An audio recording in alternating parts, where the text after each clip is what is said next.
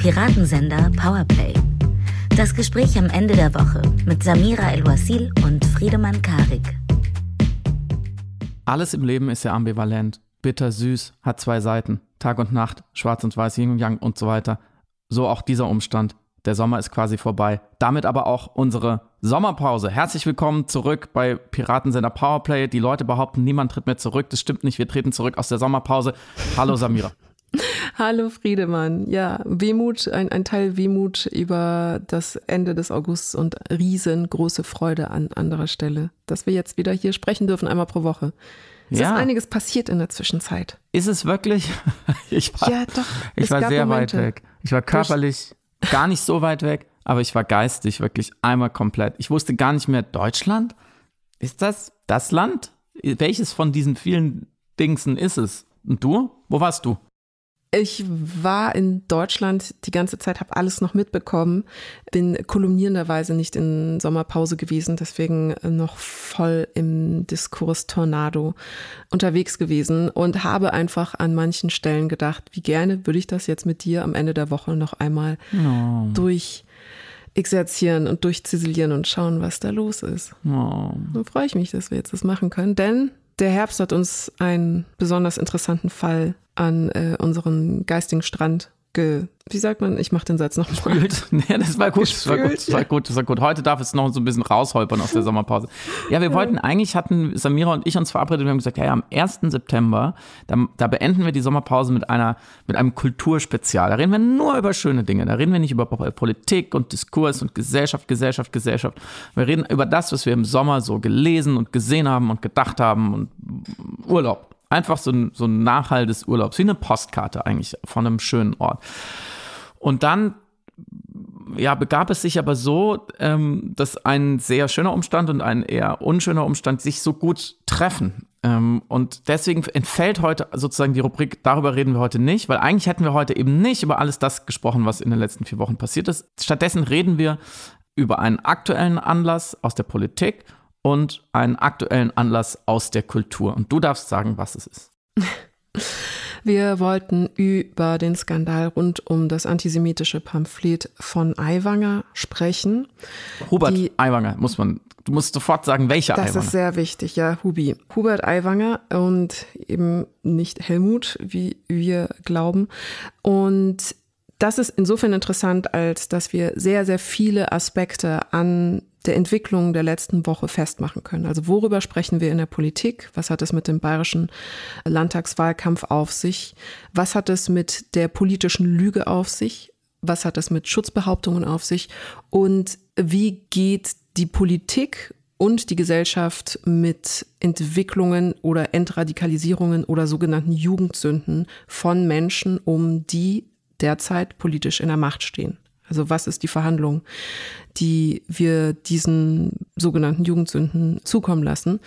Und all das hat sich ganz fabelhaft vermischt und vermengt auf mehreren Ebenen, medial, politisch, gesellschaftspolitisch, dass es mir jetzt eine große Freude ist, das einmal mit dir auseinanderzuziehen und auseinanderzuzerren. Und daran anschließend haben wir dann erstens natürlich was Kleines zu feiern hier, aber eben auch thematisch passend zu besprechen, nämlich das Rauskommen deines neuen Romans, Die Lügnerin. Sozusagen auch eine Jugendsünde von mir, aber eine, die man mir verzeihen wird. Ich habe wirklich schon sehr, sehr lange an diesem Buch geschrieben, also nicht jeden Tag seit zwölf Jahren, aber vor zwölf Jahren hatte ich die Idee. Gestern, am 31. August, ist dieses Buch endlich erschienen. Ich wusste nichts von Hubert und Helmut Aiwanger natürlich, aber es passt einfach zu gut. Und ähm, wir werden natürlich darüber sprechen, was in diesem Buch steht und tatsächlich auch, wie die letzten 10, 12 Jahre, sagen wir mal, Konjunktur der politischen Lüge mich auch immer wieder inspiriert, erschreckt äh, und angetrieben haben, dieses Buch doch noch zu Ende zu bringen, weil es mhm. natürlich auch was mit all diesen Lügnern und Lügnerinnen äh, des Politischen zu tun hat. Aber fangen wir vorne an. Ich hoffe natürlich bei deinem Roman, dass der in ganz vielen äh, Schulrenzen dann zu finden ist, im Gegensatz zu der anderen Jugendzünde. Ja, und nicht nur auf den Schulklos, wie dieses angeblich dieses Flughaft, äh, Flug, Flugblatt zirkuliert wurde und Preise gewinnt, weil dieses Flugblatt hat ja damals keine Preise gewinnt und damit sind wir eigentlich schon mittendrin. Hm, ich erzähle kurz, was ich, nachdem ich versucht habe, erstmal mich noch nicht so mit diesem Fall zu beschäftigen, aber als wir dann beschlossen haben, wir reden heute drüber, habe ich dann schnell alles nachgeholt als Musterschüler.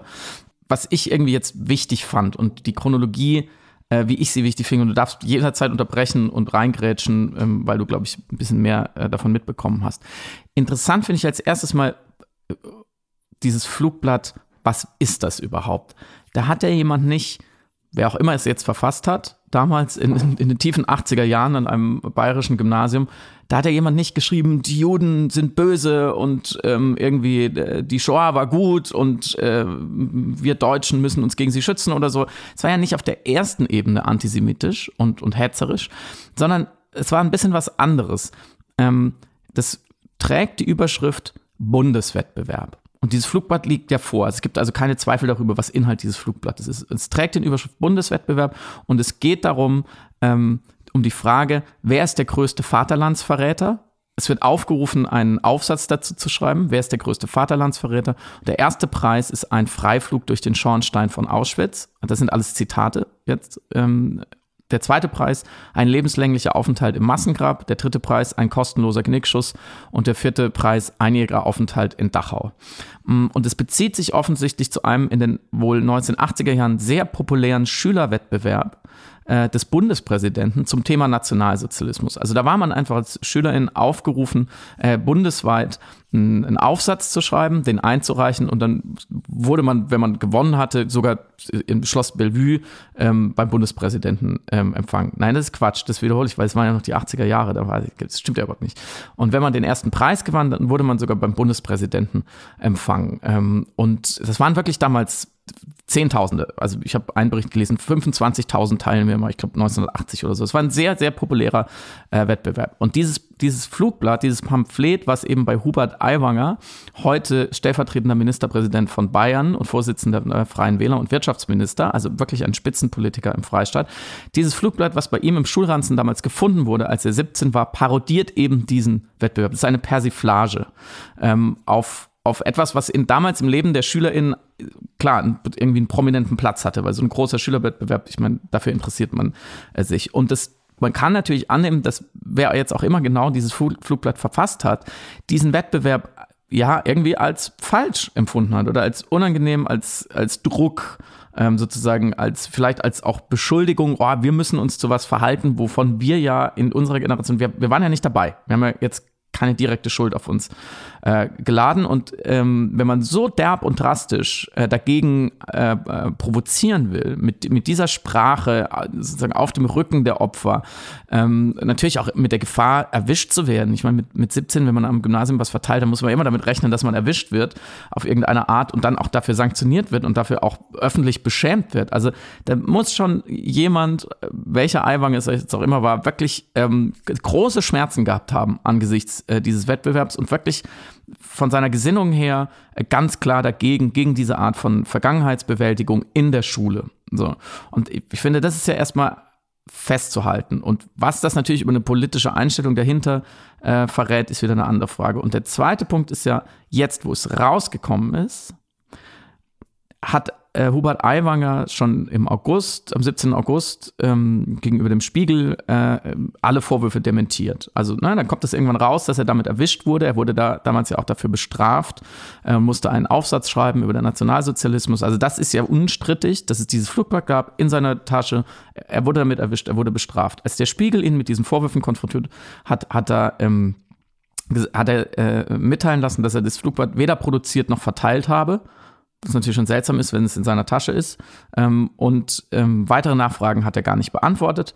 Ähm, und dann wurde weiter recherchiert und irgendwann meldet dann die Süddeutsche Zeitung, ähm, dass er das wohl verfasst haben soll, mit anhand von anonymen Zeugen.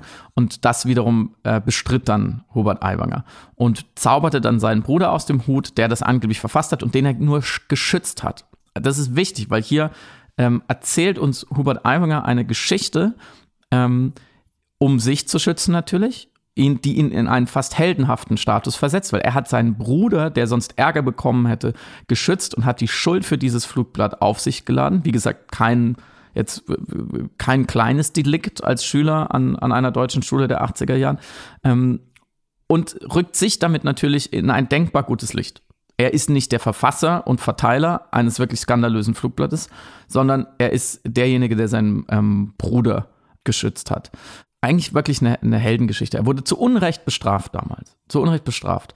Und jetzt, wo diese Vorwürfe an der Öffentlichkeit sind, lässt sich Aiwanger sehr lange bitten, um dann am Ende eine klassische Non-Pology zu ähm, äh, verfassen oder äh, zu äußern und zu sagen, und den Satz zitiere ich mal in Gänze, weil er einige Schönheit hat, ähm, ich bereue zutiefst, wenn ich durch mein Verhalten in Bezug auf das in Rede stehende Pamphlet oder weitere Vorwürfe gegen mich, dazu gleich mehr, aus der Jugendzeit Gefühle verletzt habe und in einem Weltinterview legt er jetzt nochmal nach und ich finde, da gilt eigentlich nur ein Satz nochmal zu zitieren, dass nämlich die Shoah ähm, instrumentalisiert werde gegen ihn, um ihn eben politisch fertig zu machen. Ich weiß gar nicht, was ich dich zuerst fragen soll, Samira. Du kannst dir eine Frage aussuchen. Ich stelle dir jede Frage, die du willst. Was? Ich frage dich, was? Frage ich. Was, ja, das fasst vielleicht ganz gut zusammen. Ähm, einerseits, ich glaube, der Umstand, dass du nicht weißt, welche Frage du zuerst stellen sollst, rührt auch daher, dass man nicht weiß, wo man zuerst anfangen soll bei diesem ganzen Sachverhalt. Ob jetzt eben bei der Schutzbehauptung, dass der Bruder das geschrieben haben soll, was auch den Spiegelrecherchen nach eher unglaubwürdig ist. Sie haben zum Beispiel ehemalige Weggefährten beider Eiwangers gefragt und der Bruder Helmut galt damals als Rocker, hat äh, Led Zeppelin gehört, war eher so der Rebell, hatte lange Haare und im Vergleich dazu der sehr perfekt frisierte, Seitenscheitel habende, sehr korrekt sich verhaltende, oftmals das sagen zumindest auch ehemalige Weggefährten, im Unterricht rumhitlernde junge Hubert Aiwanger. Hitlergruß. Es gibt Hitlergruß. gibt Aussagen, haben, dass er öfters den Hitlergruß gezeigt hat. Genau, sagen sogar mehrere eidesstattlich versichert. Eine Zeugin hat eidesstattlich versichert auch gesagt, dass er meinen Kampf in seinem Ranzen gehabt habe und so weiter. Und dieser Vergleich dieser beiden ja verschiedenen Habiti, sagt man glaube ich in mhm. Mehrzahl für Habitus, hat der Spiegel genutzt, um nahezulegen, Sie können das ja jetzt so explizit als JournalistInnen nicht machen, aber sie legen nahe, dass es eher Hubert Aiwanger war. Und in Anbetracht sozusagen der ganzen biografischen Aufarbeitung, auch dessen, was ein Hubert Aiwanger heutzutage sagt, halte ich es für nicht unwahrscheinlich, dass dieses Pamphlet, dieses antisemitische Pamphlet eben von seinem 17-Jährigen selbst verfasst worden ist. Ein anderer Aspekt ist natürlich seine Kommunikation, die desaströs ist. Also du hast ganz wundervoll jetzt gerade diese tolle Non-Pology äh, vorgetragen, die einfach alle Aspekte zeigt, die man falsch machen kann in einer Entschuldigung. Aber es fing ja schon vorher an. Also erstmal alles dementieren, dann nicht an der Aufklärung beteiligt sein, dann immer in das lamoyante Opfernarrativ zurückfallen. Es ist eine Schmutzkampagne, die Medien seien hinter ihm her, was aber natürlich als Erzählung ganz hervorragend ist und es bettet sich oder es schmiegt sich elegant eigentlich an die erste Heldenerzählung, die er aufgemacht hat, nämlich dass er sich für seinen Bruder sozusagen in die mhm. Bresche geschlagen hat, wo dann auch nochmal kolportiert worden ist, dass er von ihm, dass er diese Pamphlete nur in seinem Ranzen gehabt habe, um sie wieder einzusammeln, um deeskalierend mhm. zu wirken. Das heißt, du hast sowohl diese Mischung aus, ich habe im Gegenteil alles richtig gemacht und werde dafür bestraft, werde dafür von der Schule, der Obrigkeit bestraft oder werde jetzt hier in Form einer Kampagne bestraft. Und in Wirklichkeit bin ich eigentlich der einzig wahre Held. Und das sind natürlich Aspekte und Erzählungen, die wiederum sehr kompatibel sind mit seiner treuen Wählerschaft, die Freien Wähler. Und da sind wir dann bei dem brutalen Moment, dass die SZ geschrieben hat, dass äh, innerhalb der Freien Wähler das Ganze wieder eigentlich als hilfreich, als äh, positive PR wahrgenommen wird und diese sich darüber freuen, dass dieser ganze Eklat stattgefunden hat, weil das die Treue seiner Wähler noch mehr verstärkt hat und sie jetzt in diesem Anti-Establishment-Modus mhm. ihm zur Seite stehen. Also ähnliche Dynamiken, wie wir sie auch bei Trump gefunden haben. Also gegen die Medien sein, gegen mhm. die Berichterstattung sein, an der Seite eben dieses einen rebellischen Mannes, der in Wirklichkeit der geheime Ware hält und aber gleichzeitig eben Opfer des ganzen Strukturellen ist. Das das ist auch ein Aspekt. Und wie geht jetzt Söder wiederum mit Hubert Aiwanger um? Wir sind jetzt mitten im bayerischen Landtagswahlkampf.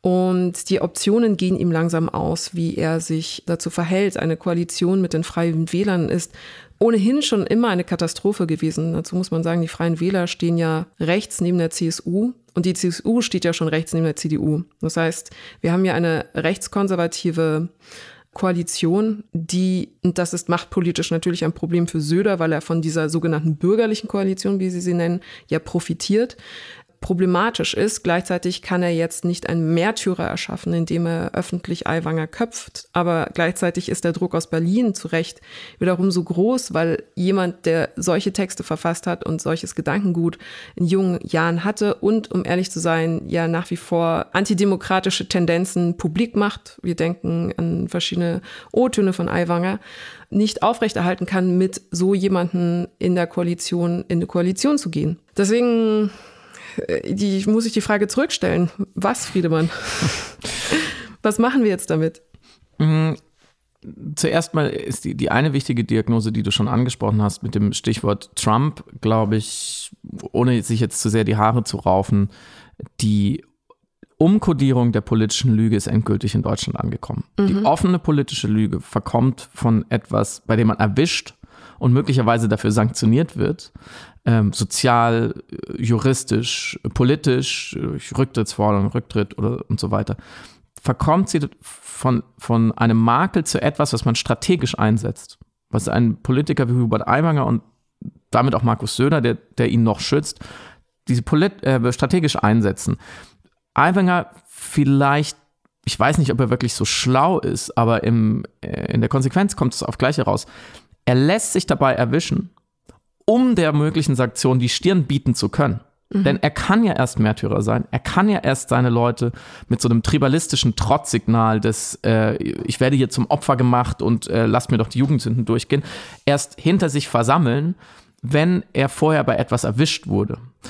Und ganz ehrlich, da ist gerade eine Lüge, die nicht gut ist in dem Sinne, die nicht glaubwürdig ist, bei der es Lücken gibt, wie die von dem Schulranzen als Giftschrank zum Schutz, Schutze des Brüders, Bruders, mhm. dass er diese Flugblätter, um seinen Bruder zu schützen, der sonst dafür ähm, an den Pranger gestellt wird, einsammelt und dann in seinem Schulranzen spazieren trägt, anstatt sie einfach zu vernichten, um dann erwischt zu werden, um dann aber, äh, wie er auch sagt, ähm, den Bruder nicht denunzieren zu wollen, was auch eine sehr ekelhafte Wortwahl ist, weil das Denunziantentum in Deutschland immer noch hauptsächlich äh, insoweit konnotiert ist, dass Menschen früher äh, Juden und Jüdinnen äh, denunziert haben, die dann äh, eben verfolgt wurden. Also das glaubt ja keiner. Gleichzeitig macht er eigentlich alles nur noch schlimmer, aber er braucht eben dieses negative, diskursive Potenzial, um überhaupt dann als der scheinende Held gegen das Establishment, gegen die linksgrüne SZ, gegen die SPD, die Grünen und so weiter stark sein zu können, um seine Leute hinter sich zu versammeln, um am Ende eben, und das ist, das ist ja der wichtige Punkt, äh, nicht einen Schaden davon zu tragen, bis jetzt, sondern vielleicht sogar Nutzen. Das mhm. ist ja der brutale Gedanke, dass es einem Hubert Aiwanger, dass es einen freien Wählern eigentlich nutzt, weil ihr Klientel, ihr Milieu sich stärkt, dadurch stärkt in der Überzeugung, wir stehen auf der richtigen äh, Seite. Und Söder, eins größer gemacht, wie du gerade schon gesagt hast, ähm, steht auch, hat auch einfach ein technisches Problem. Er bräuchte nämlich, um Aiwanger zu entlassen als Minister, die Stimmen der Opposition. Mhm. Und das ist natürlich für einen Machtpolitiker wie Söder, wäre das ähm, die, die größte Strafe, äh, dass, er, dass er auf seine Gegner zurückgreifen muss, um sich dieses Problems entledigen zu müssen. Aber der Mann will ja eigentlich mehr. Und wenn er auch nur in die Nähe des Kanzlermaterials äh, gehandelt werden will, dann muss er mit diesem Fall sinnvoll umgehen und im Sinne einer deutschen Staatsräson, die hinsichtlich Antisemitismus keine Kompromisse kennt. Und da sind wir aber gesellschaftlich vom kollektiven Bewusstsein her was war das für ein Deutschland in den 80er Jahren? Was ist es für ein Deutschland heute? Was war es dazwischen? Eben auch interessanterweise, deswegen ist der Fall so produktiv zur Analyse, sofort bei der kollektiven Selbstlüge der Deutschen hinsichtlich der Aufarbeitung, mhm. die sich immer wieder erzählt haben. Erst haben sie sich lange erzählt, da war ja nichts. Ähm, dann haben sie sich lange erzählt, wir wussten alle von nichts. Und dann, als es publik war und alle bekennen mussten, naja, es war schon sehr viel und wir wussten auch sehr viel davon, dann wurde eigentlich äh, sozusagen ohne großen Umweg übergegangen zu, wir haben es ja aufgearbeitet. Mhm. Es, sind ja, es sind ja alle auf der richtigen Seite. Und genau in, genau in diese Konfliktlinie, in diese Verdrängung, in dieses falsche kollektive Bewusstsein, in diese kollektive Selbstlüge, da sticht ja dieses Flugblatt auch rein. Dass damals junge Leute, und ich kenne das, ich bin 1982 geboren und auch an einem süddeutschen äh, Gymnasium gewesen, dann in den 90er Jahren, dass junge Leute gefühlt haben, da ist so viel unaufgearbeitet und wir quasi müssen jetzt die Arbeit machen. Wir müssen jetzt die Schüleraufsätze schreiben. Und diese Trotzreaktion, die damals anscheinend wahrscheinlich doch Robert Aiwanger getan hat oder einer der Aiwanger Brüder und der andere hat es gedeckt, was ehrlich gesagt jetzt auch nicht so viel besser ist.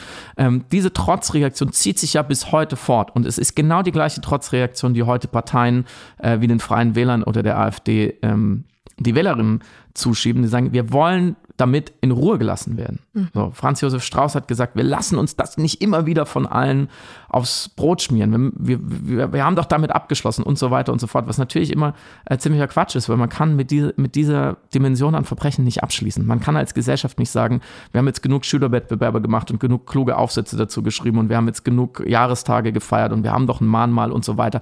Jetzt ist mal Schluss. Und das ist ja eigentlich die tiefere Konfliktlinie äh, zwischen den verschiedenen Parteien, die da durchgeht wo an Robert Habeck dann sagt, na, es ist schwer vorstellbar, mit diesem Mann noch zusammenzuarbeiten. Wir müssen Leute, die so denken oder mal so gedacht haben und sich heute nicht ordentlich davon distanzieren, immer und immer wieder heute in zehn Jahren, in 100 Jahren ausschließen. Und wir müssen sie ächten. Und wir müssen als demokratische Mehrheitsgesellschaft uns ganz klar dazu verhalten. Und das wird ja immer und immer wieder diskutiert. Und die interessanten Positionen sind ja die quasi in der Mitte. Ist ein Markus Söder, der sich eigentlich ganz klar verhalten sollte ähm, und sind andere Menschen, die jetzt dazu Stellung nehmen äh, und die die auf so viele Varianten eine Schuldumkehr oder eine Schuldverschiebung oder ein, eine Verantwortungsexternalisierung betreiben. Und ähm, der, der dümmste Einwurf dazu kommt verlässlich, wie so oft, von, klar, Sigmar Gabriel. er, er, er, konnte es nicht lassen. Er hat auf Twitter, und ich weigere mich dazu, Ex zu sagen, er hat auf Twitter geschrieben, ich zitiere, Warum sollen junge Neonazis aus der rechtsextremistischen Szene aussteigen, wenn sie am Beispiel von Hubert Aiwanger erleben, dass man auch 35 Jahre später noch für den Wahnsinn der eigenen Jugend öffentlich gebrandmarkt wird? Fragezeichen. Dann können wir uns die ganzen Aussteigerprogramme mhm. sparen. Das hat so ein schönes Missverständnis auch deutlich gemacht. Dieser Satz jetzt von Sigmar Gabriel hat ihn sehr schön synthetisiert, aber die große Diskussion darüber, wann endlich mal gut ist. Weil hier wird im Grunde Hubert Aiwanger zu einer Metapher für die gesamte historische ausbleibende Entnazifizierung Deutschlands mhm. insgesamt. Es fehlt tatsächlich nur noch, du hattest drei Entwicklungen genannt. Die letzte, dass irgendwie man sich dann zähneknirschend jetzt einer Aufarbeitung hinwendet. Dieses Kapitel oder dieser dritte Akt, der ist bei Hubert Aiwanger ja noch nicht so ganz rauszuhören gewesen. Bisher ist es ja erstmal dementieren, leugnen, scheibchenweise zugestehen, dass eventuell man sich an etwas erinnern könnte.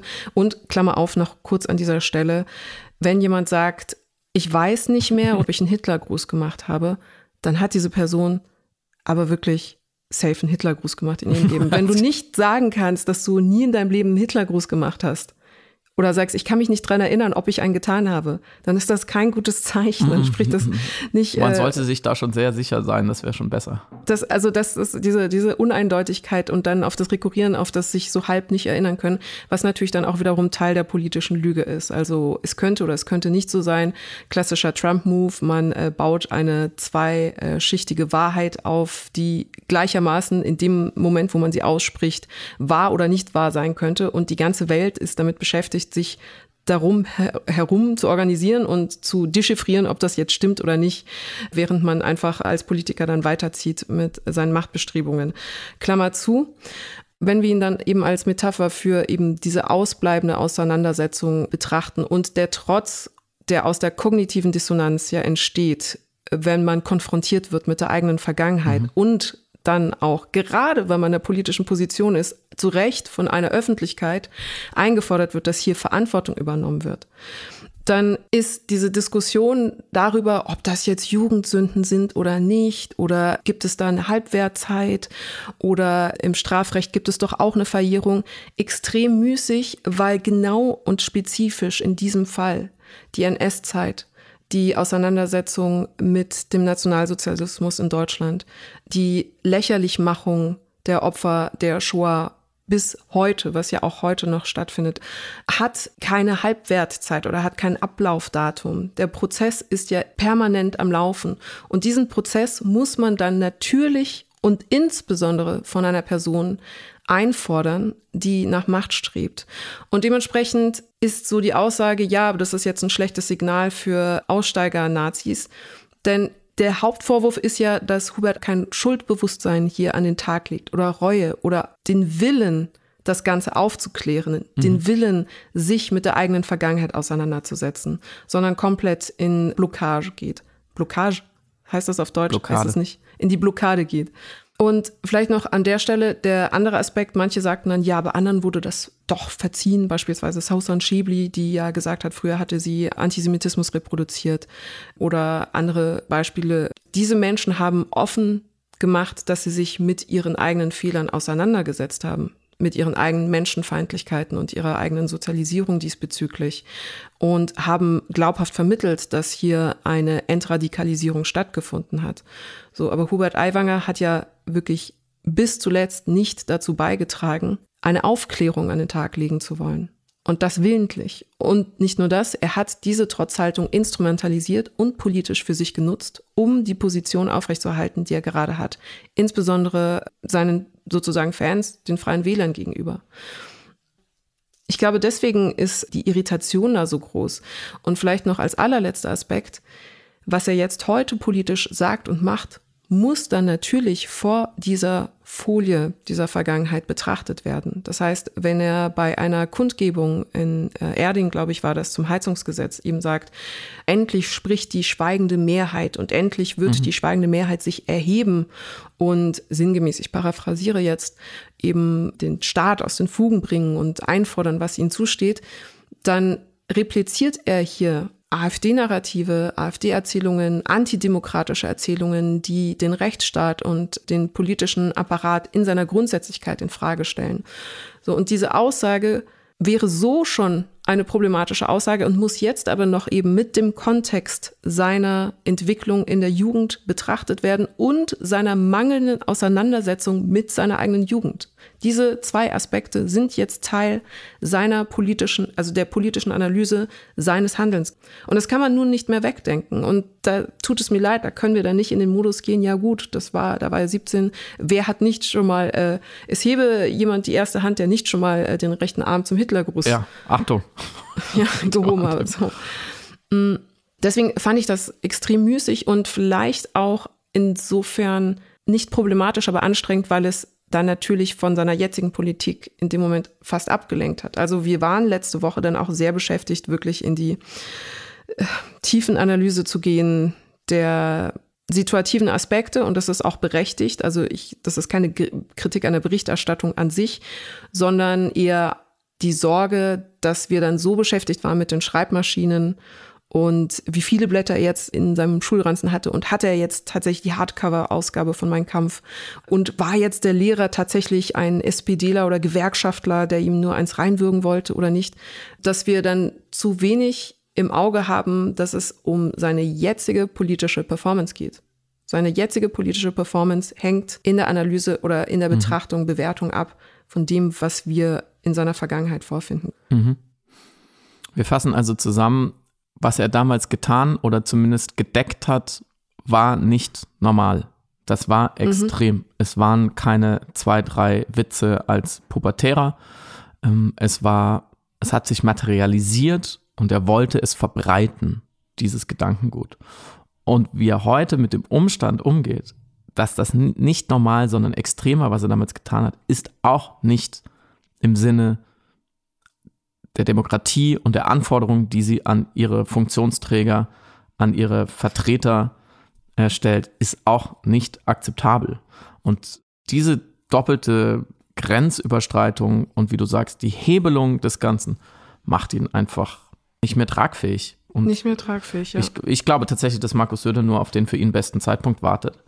Ähm, und vielleicht darauf spielt, dass Hubert Aiwanger noch ein ähm, noch einen Fehler macht, der äh, ja, und ähm, vielleicht ist das ein gutes Schlusswort für das Thema und eine Überleitung äh, ins nächste erfreulichere, der ähm, sein Statement beendet hat mit den denkwürdigen Worten, das bin nicht ich, das ja. ist nicht Hubert Aiwanger.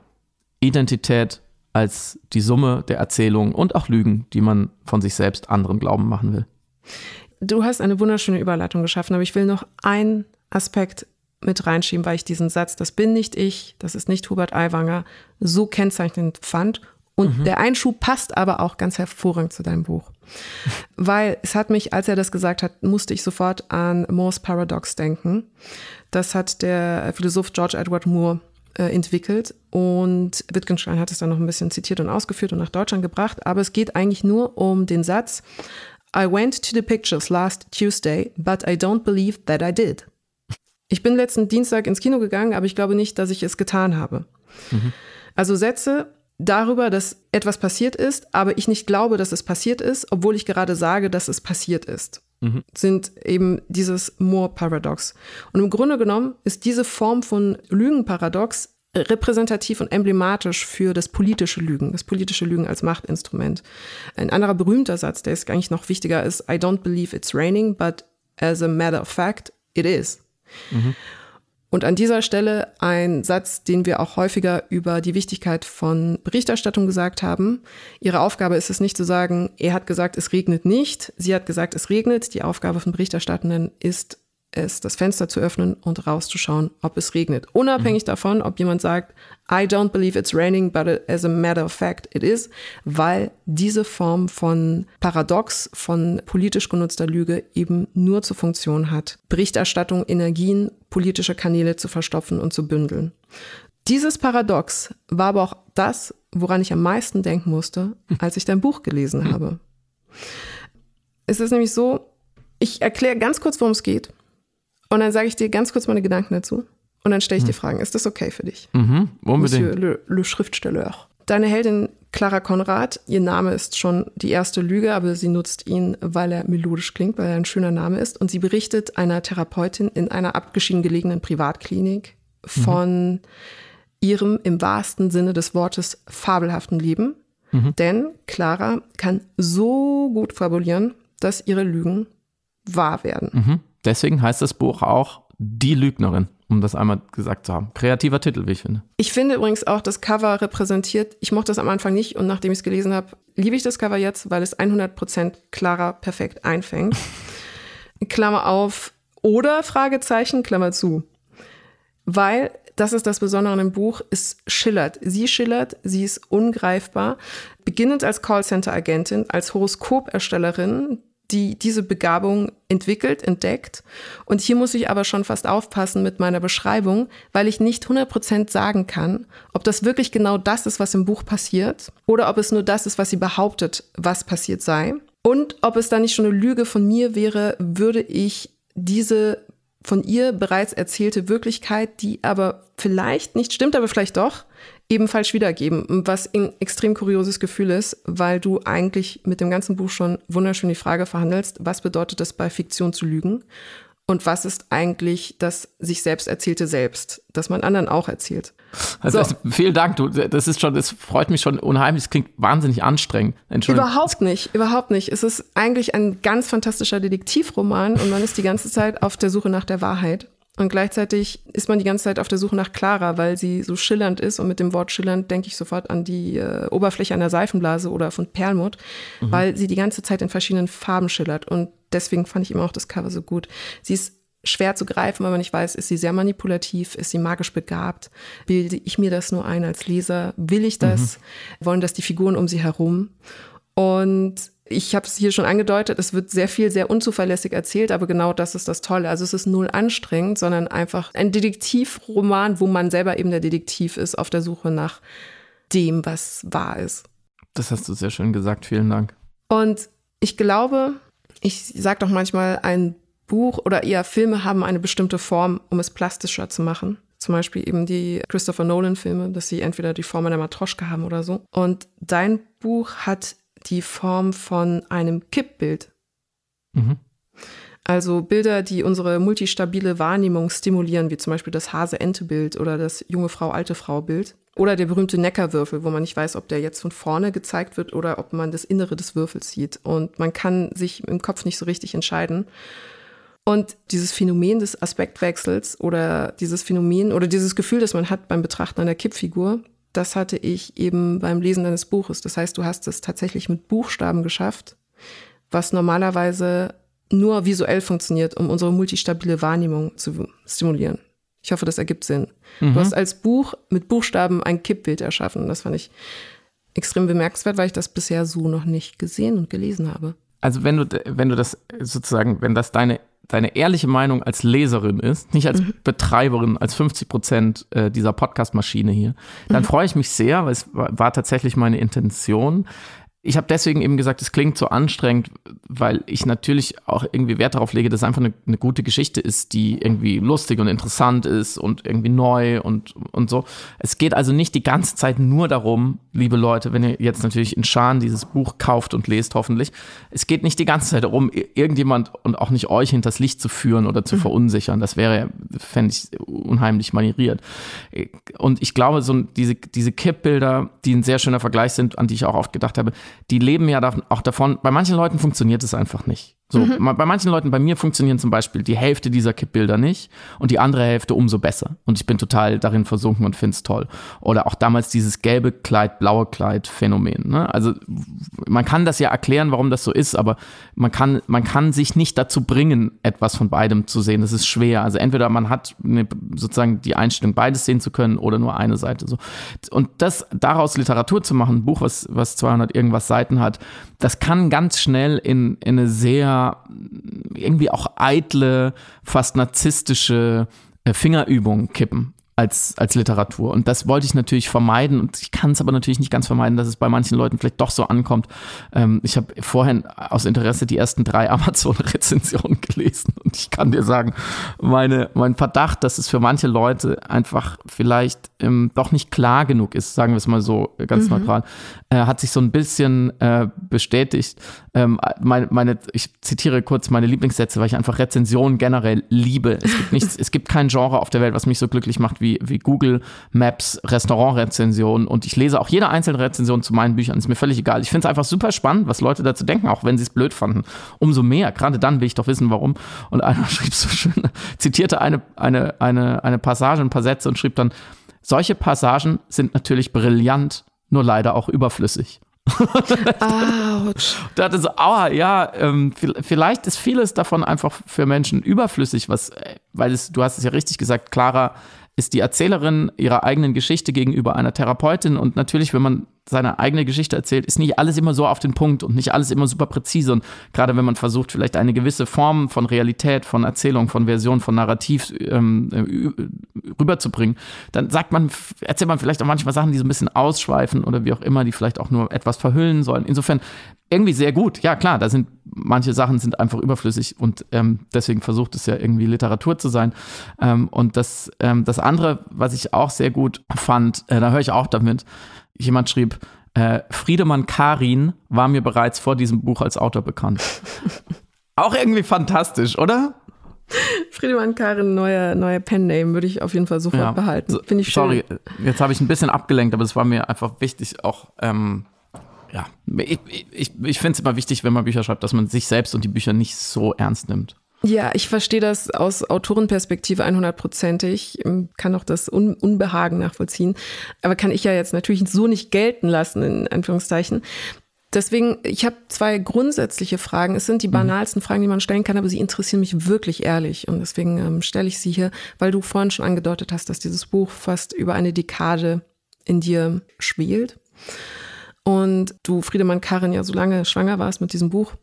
Und genau, es noch gewachsen ist, natürlich anhand der, ähm, ich glaube, Trump war bestimmt auch nochmal so ein, mhm. so ein Verstärker, so ab 2016 die politische Lüge.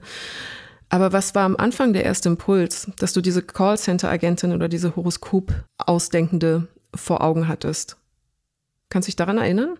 Ja, ich glaube, ich kann mich erinnern, sie war damals nur äh, noch keine, äh, noch kein astrologisches Medium, mhm. um es mal kurz zu fassen jetzt, wie sie im Roman ist, diese Clara Konrad erzählt, dass sie in einem Callcenter für Astrologie gearbeitet hat. So beginnt ihre, ihre Rückblende, so beginnt ihre Biografie, die sie erzählt und dort KundInnen sehr glücklich macht. Die mhm. rufen dort an, um sich die Sterne lesen zu lassen für 1,99 die Minute. Tatsächlich, es gibt diese Callcenter ganz viel.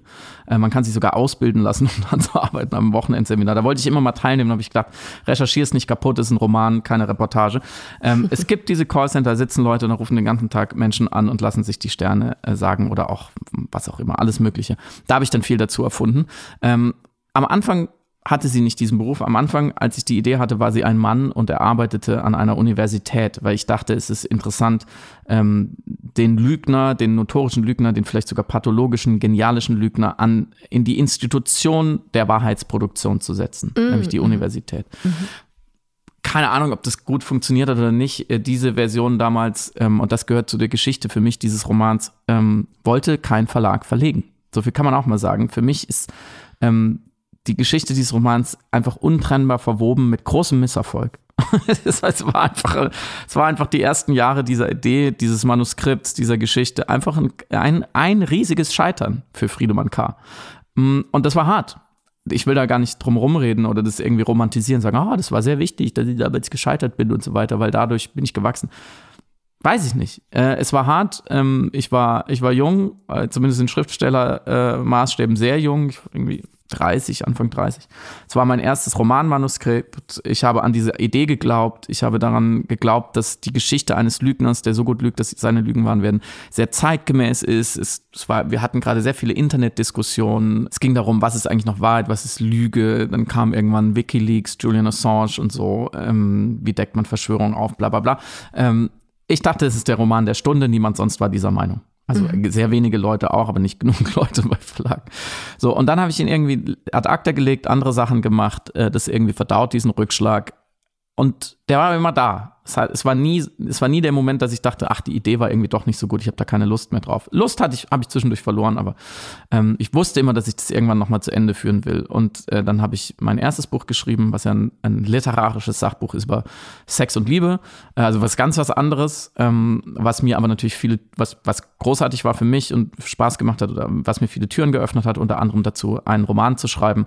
Äh, da habe ich aber ein anderes Thema gewählt, weil ich schon gemerkt habe, dieses mit der Lüge und das ist so verschachtelt und ähm, das, das, ich bringe es einfach nicht. Ich bin einfach, ich habe einfach nicht das Handwerk dazu. Und dann habe ich ähm, ein bisschen was Einfaches gemacht, was aber ja schon auch durchaus auch irgendwie diese Thematiken streift, nämlich den Roman namens Dschungel, um den es viel um Erinnerung geht und um, mhm. um, um die Lüge in der Erinnerung, um die, die, das Form der Erinnerung, um Verdrängung, um, um Schuld, die daraus entsteht. Ähm, dann habe ich ähm, tatsächlich ähm, lebensverändernderweise einen Podcast gestartet mit einer gewissen Samira El-Wasil, wo wir ja auch immer wieder über diese Themen reden, über Selbsterzählung, politische Narrative, woraus dann mehr oder weniger das Sachbuch Erzählende Affen geworden ist, indem wir uns ja auch wieder viel mit ähm, damit beschäftigen, was bedeutet es eigentlich, dass jeder Mensch seine, ihre eigene Wahrheit hat und diese Erzählung strickt. Und parallel dazu habe ich dann gedacht, okay, jetzt kommt die, kommt die Lügnerin dran. Inzwischen war sie auch eine Frau geworden, was der Sache, glaube ich, sehr gut getan hat, weil es mehr als genug genialische, narzisstische Bösewichte gibt, äh, männliche Bösewichte gibt, äh, die wir irgendwie cool finden, äh, weil sie eben so kaputt sind und irgendwas machen, was wir auch gerne können würden, aber dann gruselt es uns doch, weil es zu krass wird. Ich glaube, das haben wir sehr oft gelesen. Ich wollte das aus einer weiblichen Perspektive erzählen, was natürlich eine Riesenherausforderung war und ich hoffe, es ist mir einigermaßen gelungen, aber das müsst ihr dann ähm, beantworten. Mm, und ehrlich gesagt, in dieser Geschichte des Scheiterns, und das ist keine Koketterie, es ist wirklich ein Fail Better, dieser Roman. Heute, wenn ich ihn in die Hand nehme, und ich habe ihn jetzt in diesen Tagen mal wieder in die Hand genommen, weil ähm, ich das Manuskript im März endgültig oder April abgegeben habe und in der Zwischenzeit schon wieder andere Sachen gemacht habe, natürlich. Also ich musste mir erstmal wieder vergegenwärtigen, was ist das eigentlich für ein Buch? Und ich ich kann immer noch nicht sagen, und das, vielleicht ist es auch die große Schönheit daran und die große Schönheit am, am literarischen Schreiben. Ich kann immer noch nicht schreiben, äh, sagen, dass mir das gelungen wäre. Mhm. Wenn, wenn du sagst, ja, es ist ein Kippbild und so, das funktioniert für mich, dann freue ich mich natürlich sehr. Aber äh, sowas ist nie abgeschlossen. Und deswegen geht für mich da irgendwie eine Zeit zu Ende, irgendwie 10, 12 Jahre des daran Laborierens. Und es ist auch auf eine Art natürlich eine Erleichterung, wenn man so eine Sache dann mal wegbekommen hat. Aber ähm, mehr und mehr beginne ich zu verstehen, was es bedeutet zu schreiben. Nämlich, dass man nie fertig ist, dass man, dass man nie diesen Erfolg hat, dass man nie etwas wirklich äh, perfekt gemacht hat und dass das genau gerade ähm, der Sinn der Sache ist. Dass man immer noch mal neu anfangen kann. Kannst du das denn künstlerisch irgendwie ertragen? Wie sagte äh, Hillary Clinton nach dem verlorenen äh, Wahlkampf gegen Donald Trump, äh, Chardonnay helps. Also jeder hat so seine eigenen seine eigenen Umgangsformen. Ich glaube, man muss es fruchtbar machen, urbar machen. Man darf vor allem nicht in so einer lamoyanten, selbstviktimisierenden, romantisierenden KünstlerInnen-Haltung stecken bleiben, sagen, oh, ich bin, ich leide für euch an den Problemen der Welt und ich liege nachts wach, damit ihr schlafen könnt und so weiter, weiter. Die Axt, das gefrorene Meer. Ihr, ihr kennt mhm. das alles, sondern man, man muss, glaube ich, selbstironisch immer wieder daran gehen und sagen, ich habe es mir selber ausgesucht. Es macht doch oft großen Spaß. Äh, kein Beruf dieser Welt ist immer das pure Zuckerschlecken. Ähm, ich glaube, die Tätigkeiten, die besonders sinnstiftend sind, sind auch manchmal besonders frustrierend oder, oder schmerzhaft oder, oder ähm, enervierend oder wie auch immer. Die beschäftigen einen einfach. Insofern ich finde, das ist doch die, die große vornehme Aufgabe des Künstlers, der Künstlerin, immer wieder genau das äh, produktiv zu machen und auch zu zeigen und auch drüber zu reden und zu sagen, es ist halt manchmal hartes Brot. Und wenn du ein Buch drüber schreiben willst oder aus der Sicht einer Lügnerin, die sagt, ich, ich lege jetzt meine Lebensbeichte ab, wie ich es gemacht habe, und ich sage euch jetzt die reine Wahrheit, und damit springt man ja schon kopfüber in das erste philosophische Dilemma, nämlich kann man einer, einer Lügnerin glauben, die sagt, ich lüge jetzt nicht mehr, oder ist das auch wieder die erste Lüge? Und was macht diese Prämisse mit einem Roman? Ich hätte das ja nicht machen müssen. So, vielleicht mache ich als nächstes auch was völlig Einfacheres. Ähm, aber wenn man, wenn man sich sozusagen schon anmaßt, so ein Buch zu schreiben und Leute damit zu unterhalten und auch einfach ins, ins Nachdenken, aber auch ins Träumen zu bringen und nicht alles so zu verkopfen und einfach eine schöne Geschichte auch zu schreiben mit vielleicht der ein oder anderen schönen Szene und Spannung und Spaß und Spiel, dann darf man sich niemals beschweren. Mhm. Never explain, never complain. Das mit dem Explain habe ich jetzt schon so ein bisschen gebrochen, ähm, aber complain auf gar keinen Fall. Und ich hoffe, und das wäre jetzt mal eine Rückfrage an dich, ich hoffe, ähm, du bist natürlich eine spezielle Leserin, glaube ich, aber hast du es denn schnell gelesen, dieses Buch, oder hast du sehr viel innegehalten und nachgedacht? Nee, ich habe, was ungewöhnlich für mich ist, weil ich normalerweise in ein, zwei Tagen immer Bücher weglese. Und ich habe tatsächlich, seit ich die Fahne hatte, jetzt in Etappen gelesen. Die Druckfahne, also das PDF genau, von dem, was in Druck geht. Genau, genau, genau. Und das ist extrem ungewöhnlich, bedeutet nicht, dass ich nicht Lust hatte, weiterzulesen, aber ich war Du hast natürlich auch angekündigt, äh, ich war noch mal in einer anderen Lesesituation, weil ich wirklich dieses Buch, das ja auch ein Freund dann von mir geschrieben hat, mit allen Sinnen genießen wollte. Und das klingt jetzt wie so ein Werbetext, Katalogtext, so ja, Leidenschaft pur, mit allen Sinnen genießen, ganz schlimm. Aber ich habe mir wirklich die Sachen aufgehoben. Es war wirklich etwas, das ich mit Muße und Genuss rezipiert hatte und habe. Und deswegen habe ich lange gebraucht, tatsächlich den ganzen Sommer hindurch, immer wieder. Und habe mir auch erlaubt, ein bisschen zu schwelgen, weil Clara natürlich auch extrem spannende philosophische, auch gesellschaftspolitische Beobachtungen macht und sehr viel auch ihre Wirklichkeit reflektiert. Sie ist so ein, wie ein, ein Spiegel oder eine kleine Kristallkugel, in der sehr viel passiert und die sich dann eben in ihren Worten, äußeren Äußerungen, Beobachtungen manifestiert. Und alleine das zu, zu lesen, das sind ja auch eben manchmal so, so Miniaturen so der Gesellschaftsanalyse und Gegenwartsbetrachtung, habe ich mit Zeitanspruchnahme gemacht. Sie hat manchmal was so, ist, in meinem Kopf ist sie so eine Mischung aus Gossip Girl und äh, Wittgenstein. so. Gekauft. Mein Verleger hat gesagt, es ist ein philosophischer James Bond geworden. Oh, das ist auch sehr schön, ja. Weil ich als großer James ja. Bond gut finde. Ja, weil es auch wirklich dann auch extrem spannend, weil du die ganze Zeit eben am Suchen bist und du willst dann natürlich eine Antwort deiner Fragen, die du als Leser hast. Und die Spannung erzeugt sich daraus, dass du die ganze Zeit an dieser Mystery Box namens Clara so ein bisschen herumliest und denkst. Und am Ende zieht das Tempo dann aber massiv an und dann wird es halt auch einfach, ich will nicht so viel vorwegnehmen, aber es zieht an Tempo an, es bekommt dann nochmal eine höhere Schlagfrequenz dessen, was passiert. Und deswegen passt philosophischer James Bond sehr, sehr gut. Schön. ich, äh, ich glaube, mehr Selbstbeweihräucherung ertrage ich nicht, auch wenn es mich sehr freut, dass wir ausführlich darüber sprechen. Es würde mich sehr freuen, wenn ihr ähm, mal reinschaut. Man kann bestimmt auch irgendwo eine Leseprobe haben, das weiß ich gar nicht so genau, aber ich, ich, ich veröffentliche auf Instagram auf jeden Fall das erste Kapitel mal nach und nach, vielleicht mal auch auf einen Schlag, dann könnt ihr euch einen Eindruck machen. Mich interessiert wirklich, wie ihr es findet. Also ähm, schreibt gerne, rezensiert. Ihr könnt auch ein-Sterne-Rezensionen abgeben und sagen, was soll das Kippbild? Ich habe nichts verstanden. Finde ich auch okay. Das ist ja der Spaß daran. Ihr könnt uns beide äh, dabei erleben, wie wir live nochmal darüber reden. Vor allem bei der großen Premiere am 13. September in Berlin im Pfefferberg Theater. Samira und ich haben uns einige Gimmicks ausgedacht. Also wenn ihr irgendwie dabei sein könnt ähm, zur, zum Lügenspezial sozusagen, äh, dann tut es. Falls ihr da verhindert seid, ähm, gibt es noch äh, einen Auftritt von uns am 26. September in der Backfabrik in Kooperation mit der wunderbaren Buchhandlung äh, Buchbox. Ähm, und dann haben wir noch einen Termin in Berlin und zwar bei Usla und Rai, der besten Buchhandlung der Welt, am 11. Oktober. So, da, da sollte für jeden, der irgendwie im Einzugsbereich Berlin äh, wohnt, was dabei sein zur Lügnerin. Und äh, dann gehen wir auch im November auf Tour das wisst ihr ja vielleicht auch noch. Also, wenn euch das alles nicht interessiert und sagt, pff, Romane, was ist das schon? Ich will Politik. Nur das zählt. Dann äh, kommt doch zu einem der Piratensender Powerplay Live-Termine am 1. November zum Beispiel in Köln, am 2. Äh, November in Dortmund. Alle Termine findet ihr unter piratensenderpowerplay.com. Ähm, und da gibt es auch die Tickets und wir werden natürlich nochmal kräftig Werbung machen und freuen uns extrem, wenn wir Leute von euch äh, bei einem oder am besten bei allen dieser Termine sehen. Wer zu allen Terminen kommt, kriegt was.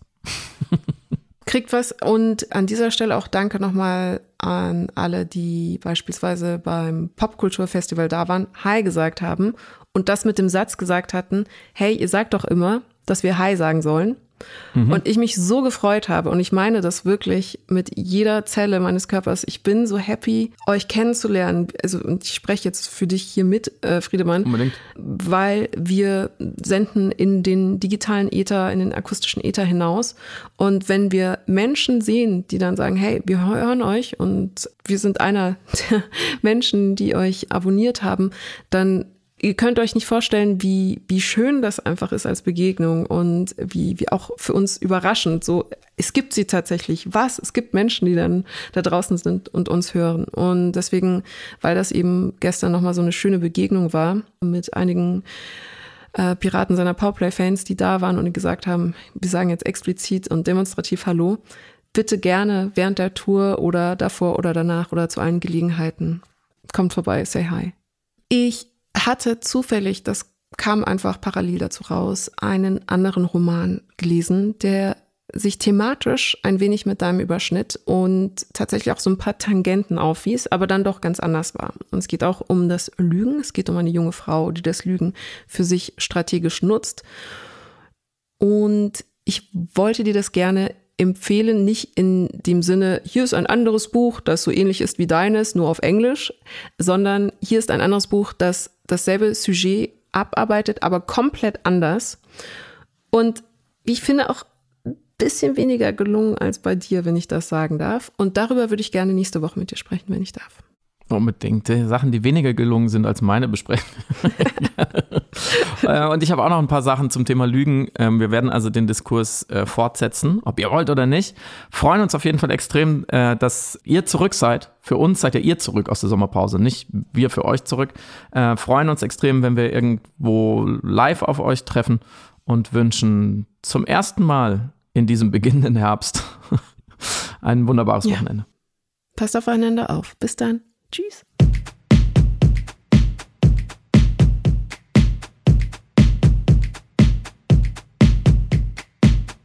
Du hörst Piratensender Powerplay.